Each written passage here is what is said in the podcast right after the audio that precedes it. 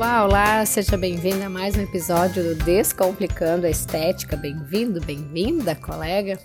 E eu tô por aqui sozinha, tá? Porque hoje eu venho abordando um assunto técnico, eu tô aqui no domingo, então gravando de, de véspera pra gente se organizar. Eu até brinquei nos stories, né, que vocês vão ter que me aguentar com essa voz um pouco rouca.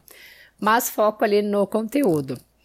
Então, a gente já abordou aqui, né, desde o nosso início, alguns episódios com o tratamento queridinho dos consultórios e das clínicas de estética, que é a toxina botulínica. Tem o 27, que foi o primeiro lá, de 2019, 2020, que é um geralzão. O 103, que é sobre aplicabilidade técnica. O 114, sobre o que, que tu precisa saber antes de sair aplicando a toxina. O 135, sobre a técnica de microbotox. E mais recente, então, o 147, sobre a aplicação em terço inferior da face. Alguns outros episódios também tiveram né, alguma abordagem da toxina, só que eu percebi que a gente ainda não havia trazido conteúdo específico sobre a aplicação da toxina em face masculina. Eu sei que a grande maioria dos nossos pacientes são mulheres, que elas querem sobrancelhas bem arqueadas e que você já tá craque com elas, né? Porém, o público masculino está frequentando os espaços de estética e a aplicação deve receber uma atenção diferenciada. E como é que eu resolvi chegar a esse assunto, né? Porque eu percebi essa dificuldade quando, agora há poucos dias, uma pessoa, uma colega, me pediu ajuda com a marcação de um cliente que ela ia ter que atender, um homem, né? Só que não lembrava como que deveria ser, porque o único contato tinha sido na pós-graduação dela um bom tempo atrás. E já que eu comecei falando das sobrancelhas, né? Será que os homens eles não podem se beneficiar da abertura, do olhar que a toxina promove? Claro que sim, que podem, né? Porém, a marcação e a aplicação dos pontos ele deve ser diferente de uma aplicação feminina.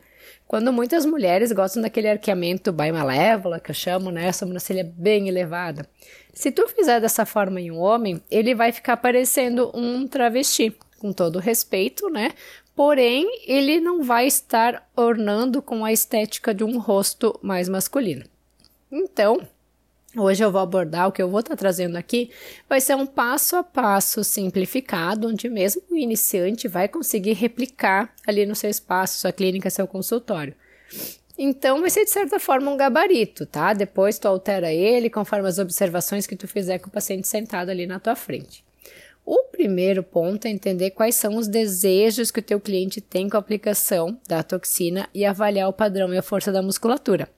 De praxe, os homens eles apresentam maior força muscular que as mulheres e acabam necessitando assim de uma maior quantidade de toxina. Algo que a gente não deve estar diferenciando independente do sexo é que a aplicação da toxina botulínica ela também deve ter intenção de prevenção das linhas de expressão, seja homem ou seja mulher.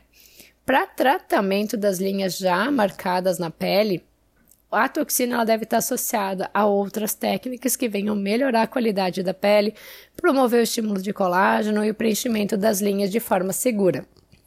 Não estou te falando para ele fazer né, um preenchimento das linhas, para estar tá aplicando um bioestimulador. Tem quem faz? Sim, mas tudo isso é off-label, né?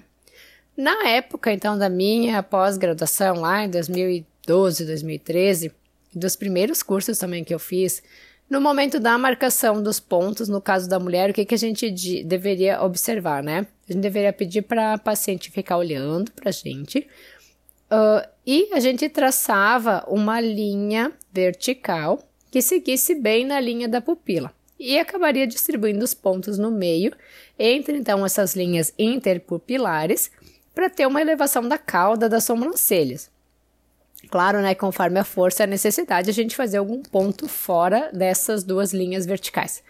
Já para os homens, essa linha então deveria ser marcada no canto externo da íris, ampliando a área central, né, onde a gente faria a aplicação e inibindo um pouco a elevação da cauda e o olhar mais feminino. Hoje, como grande parte das mulheres possui micro, micropigmentação ou outra técnica que altera o desenho natural da sobrancelha, essas linhas elas são feitas então no ponto mais alto da sobrancelha, que a gente encontra pedindo para a pessoa também fazer a contração do músculo frontal, elevando ali o supercílio. Isso serve tanto para homens quanto para mulheres. O segundo passo é você marcar a primeira e a última linha. Então, isso aqui vai ser de forma horizontal. Né? A primeira e a última linha que se forma no músculo frontal quando a pessoa faz a contração. Tu pode estar tá riscando o teu paciente todo, que o lápis ele sai depois com demaquilante bem fácil, né?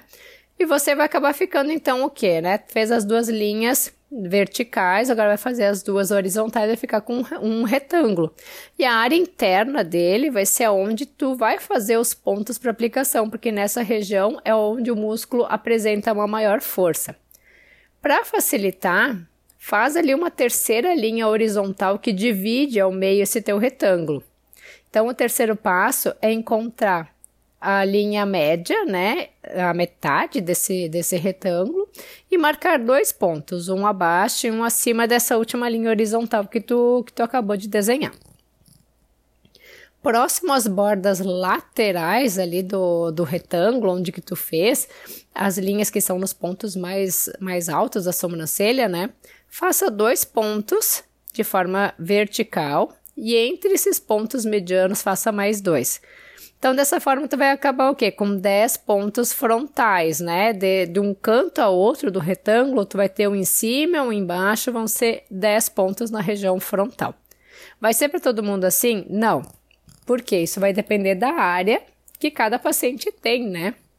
Existem aquelas uh, pessoas de cabeça mais larga, outras de cabeça mais estreita, e o gabarito apenas vai te dar uma maior assertividade. O quarto passo para não arquear demais a sobrancelha, é tu observar então se tem necessidade ou não, mas colocar um ponto para fora desse retângulo, para fora daquela linha vertical desenhada, né, como sendo o ponto mais alto da sobrancelha. Então esse ponto ele vai ser marcado numa diagonal para fora e um pouco mais para baixo que o ponto mais alto ali da linha da íris ou como eu comentei do ponto mais alto do supercílio. O quinto passo é você pedir pro teu, pro que o teu paciente faça a cara de braveza, né? Cara de bravo. No homem, a gente consegue ver super bem a marcação ali, o músculo mesmo, os corrugadores e o, pró, e o prócero. Então, os teus pontos, eles vão acabar ficando como um V na região mediana abaixo do retângulo. E pro sexto passo, com o paciente sorrindo, marcos orbiculares, respeitando a margem de um centímetro de distância da pálpebra. E tu tem que cuidar também os pacientes vezes mais bochechudos, né? Não descer demais ali o, um dos pontos do, do orbicular para não travar demais a musculatura. Senão, quando o paciente sorri, ele vai acabar ficando bochechudo demais. Agora deve estar tá pensando, ah, precisa de anestesia? Olha, os homens costumam ser mais sensíveis aos procedimentos estéticos. Dessa forma, para te promover uma melhor experiência e garantir que isso não seja impeditivo para que ele venha realizar uma nova aplicação contigo, procure utilizar ali, né, uma pomada anestésica, um gelinho, aqueles aparelhinhos que vibram ou outra técnica que vai amenizar uma qualquer menor sensação de, de desconforto que ele possa vir a ter. A quantidade de toxina por ponto vai, vai depender do que? Da diluição que tu faz e também da força da musculatura do teu paciente. Em torno de 15 dias, chama ele para uma revisão e ajusta caso seja, necessi caso seja necessário algum ponto extra, né? Tem gente que chama de retoque, tem gente. Eu gosto de chamar de revisão, porque retoque parece que tu vai ter que refazer alguma coisa que não foi bem feita dá uma, pega alguém ali, algum homem, né? Dá uma estudada nisso, volta ali pro, pro episódio, escuta ele de novo, marca bem, mas não deixa de atender o público masculino, que ele tá vindo com força para dentro da estética. Combinado? Qualquer dúvida que tu tiver, chama lá no direct do nosso Instagram, que é Descomplicando a Estética. Na semana que, que vem a gente volta com mais um episódio. A música de abertura foi Feeling Good da PurplePlanet.com até mais!